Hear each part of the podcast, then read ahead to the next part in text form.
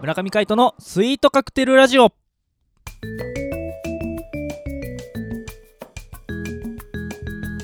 スイートカクテルラジオ始まりましたこの番組はミュージシャンの村上海人とデザイナーの馬場翔一が音楽とデザイン時々何かについて語り合っていくトーク番組ですこの番組へのご意見ご感想などはメールまたはツイッターの公式アカウントよりツイートメッセージなどでお送りくださいリスナーの皆様からのご連絡お待ちしておりますはいということで、えー今回もお相手はミュージシャンの村上海人とよデザイナーの馬場翔一でお届けしまろすしくお願いしますよろしくお願いします春真っ盛りうんあそうだ桜がさはい咲いててさ結構、はいはいはいあの僕らあの横浜に住んでるじゃないですかはいえー、と神代あけぼのっていう品種があって、うーんあのちょっとピンクを帯びて、はいはいあのあんまり木自体は大きくならないんですけどうん結構綺麗に花咲かせる桜があるんですよあそうなんだそうそう品種改良された桜なんだけどねはいはいそれが金沢文庫の「ザ・ロードザ・スカイ」っていうさ、んあのまあ、バーというかレストランがあるんですけど、はいはいあのそこの目の前にね綺麗に坂上がっていくような形で桜のトンネルになってるんですよへええどどのあたり、えっ、とね金沢文庫のうんえー、と金沢文庫と農研大のうん間ですね、国道16号の。はいはいはいはいで西芝っていうところなんですけうどんその坂を上がっていくと海が見えるあーあっちの方か海の公園の方に向かう道ですね、うんうんうんうんそこがですね今まさにはいはいあの満開でして、おううん、素晴らしいですよいいねぜひあのこの収録日がですねあの、なんですかラジオ流れる1日前そうですねですからあの近くにお住まいの方はぜひ行ってみてはいかがでしょうか金沢文庫ね金沢文庫そうねお花見シーズンだからねうんお花見の見どころでも紹介しましょうか花見の見どころねいいね、そううん横浜ならではのああいいねいいねいいね例えばカイトは俺よく行くのはうんあのー上岡上大岡えどこで見れるのの大岡川でございますね大岡川かあもうじゃあ日の出町の方までずっと行くんだそうっすねあー日の出町から始めた方がいいかもしれない、うん日の出町から始めてずーっとこうなんちゅうの大岡川沿いをね、あうんうのんしだれ桜がうわーってあんだよね、あるよねあそこビール飲みながらうん歩くっていうのが一番いい出店がいっぱいありますからねそうんそうそううまあ出店はねあのーなんでもいいんだけどあさ、あのなんちゅうのかな桜もすごい綺麗なんだけどうんうんその桜がさ川に落ちてうんうんで川がピンク色になってんのそうそうそうそうあれがすごい綺麗なんだよね綺麗だよね船こういう風に行く時もあるんでしょその川にさ桜がバーってピンクになってる時に、うんうんなんかちょっとした屋台船みたいなのがあー出たりもするらしいですよ、通るねそうそうそうそうそうそうなんですよああれもねなんかツアーがあるんだよねあツアーなんだあれってそうそうそうへえすごいね当日でも行けんじゃない確か、まあね当日だか前日までだったかなほうほうでもなんかあの割と土日のお客さんがやっぱり多くて、うんであの時間で区切ってて、うんあの乗れないっていう日が結構あるみたいですよ、あそうなうんだ、ん、いやあれ綺麗だろうねそう割とねすごいいいっていう、カイトは日の出町スタートって言ってたけどはいはい俺はねグミ王子から日の出町の方に向かう方が好きかなああそうなんだそうそうそうそうそれこそあのグミ王子にお寺さんあるじゃないですかはいはいその下あたりあのグミオジ商店街のねアーケードのちょっと離れたところあたりからスタートして、うんうんうん、行くとですねもう本当に綺麗ですねあああーそっか組王子から行くってのもありだよねそうそう確かあにりあり逆ルートですねうんうん僕とカイトは僕はグミオジから日の出町にカイトは日の出町から上岡に行くわけですよね、そうそうそううん、なんでだろうななんかやっぱあの京急から見た時に、うんやっぱ帰りたいって思うんだよね、 なるほどね、うんうんうん、確かにそれはあるかもしれそうあの向こうに向かっていくとさ、うんええなんていうの海用事から日の出町に向かっちゃうない、と、うんそっからまた帰らなきゃいけないああそうだねそうだねそのまた桜をうん京急から見るみたい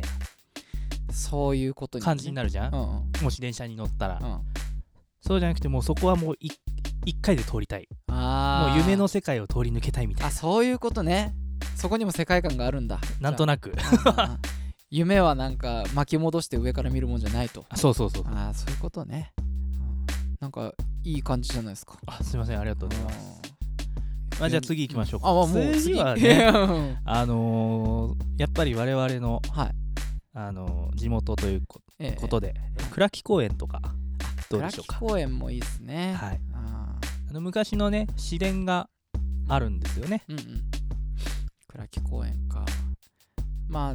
でも俺あんまり行かないからなあ本当にあっちの方まではうんなんかね倉木公園の方よりなんだろうなどっちかっていうとさ僕ら前は坪の実って町に住んでましたからはいはいあの今の時期になるとですねあのちょうど10年ぐらい前に植えた、あの桜がですね、はいあのこう坪の実の中央からはいはい杉田の方に直接迎える場所があるんですけどちょっと近道みたいなねうん場所が、あのーなんていうんですかどこの話してんの生活道路みたいなところあの普通の普通のだよあのあ中の央いのわゆこるあの階段降りてそう階段降りてくところじゃなくて、うんまあ、階段を降りてくところとさ車が通ってぐるって回れる場所あるじゃんああそこめちゃめちゃ綺麗ああそこのねそうそうそうそうあちょうど中間にあるやつなんですそうそうあああれ綺麗だね確かにそうそうまあお花見スポットって言ったらそうお花見スポットじゃないけどさあでも俺ねあそこで、うんあのシート敷いてあの花見したことあるよマジであるある あの駐車場みたいなとこでしょうんそうそうそんあうそこで中学ぐらいだったかなへえうん部活のうん友達とうんそうそうみんなで行った覚えがあるあそうなうんだんまあそっか倉木公園はどういう風な感じで倉木公園は、うんあの昔あの森が丘幼稚園っていうのに通っててあーはいはいはいそうそれがまあ近いんですよねあだからかそう倉木公園よくあのお散歩にはいはい行ってた覚えがありますそういうことですねそうですねあとはちょっとシーズンがずれちゃったけどさはいはいあのー横浜じゃないけどはいはい三浦ですね三浦海岸河津桜河津桜あれは菜のね花綺麗だったよあれ綺麗ですよあ今日今年見た見た見た見たおおーそうえっといつだっけ3月頭だったかうんうんうそれんぐらいうん見に行った見に行った確定申告で超忙しい時確定申告が終わる前かな終わる前かうんうんそうちょうど家族でああそうなんだいいねそううんうん前日ぐらいに連絡が来て明日行くけど行くみたいなこと言われ て急だったけどうんいやなんかやっぱこう桜見るとうん毎年最近行ってるんですよ河津は桜いっはいてはい三浦のうんあれ見るとさ春先取りみたいになるじゃないですか、ああまあ確かにねうんうんであの普通の桜ってうんピンクだけどどっちかというと白寄りじゃないですかああそうそうそうで河津桜って真っピンクなんですよね、うんうんうんなそのインスピレーションをちょっと得たいなと思っておうちょっと行ってみましたおうおういいじゃないですかえじゃあ来年あたりにはあれですか桜関係の曲が、いやいやそういうわけじゃないんそういうだわけけじどゃなねいのかうん、いやほらやっぱさそこを歩くだけでこう匂いだとかさ、まあね、雰囲気があるからね、うんうんうん、そういうのをちょっと体感したいなと思ってうん、まあどっかでねそういう経験っていうのが生きてくるかもしれないもんね作品ねそうっすねそうそうあとは一番この辺じゃ有名なのがあれですね、あの富岡総合公園ああ、うんそうですねあそこはあのソメイヨシノなんで、はいはいえっと多分もうちょっと4月の頭ぐらいになるんですけど、あのめちゃめちゃ綺麗ですねうんね物量が違いますよね、うんうん、あそこも屋台がね出たりあそこ出ますそねうそうそうで大体シートは敷けず車も止めれる場所は確保できず無理だね、うんあの辺は、本当割と地元の人が占領してるみたいな感じですけどねうん、そうですねう、ん東北県あそこでバーベキューっていうのもいいよねバーベキューダメだよあそこやったあられダメなんだっけ火使っちゃいけないんだよあダメなんだっけそうだよやってるイメージがあったんだけどなバーベキューはダメでしょダメかうんバーベキューしたいんだよね、バーベキューいいね、うん、うん、バーベキューは卒業しないの回答するわけないでしょい や今から始めようって言ってるんだからさ そっか卒業もクソもないでしそょっかそっかバーベキューねバーベキューいいよねまあ前も話しましたけど海の公園もいいけどねうんあの海風公園あの横須賀のはいはいあそこもいいよねあそこいいんだよね芝生出てきてそうそうそうそうあそこ別になんか予約とかしないでもうん機材持ってっていいんだよ、あそうなんできだる知らなかったできるはず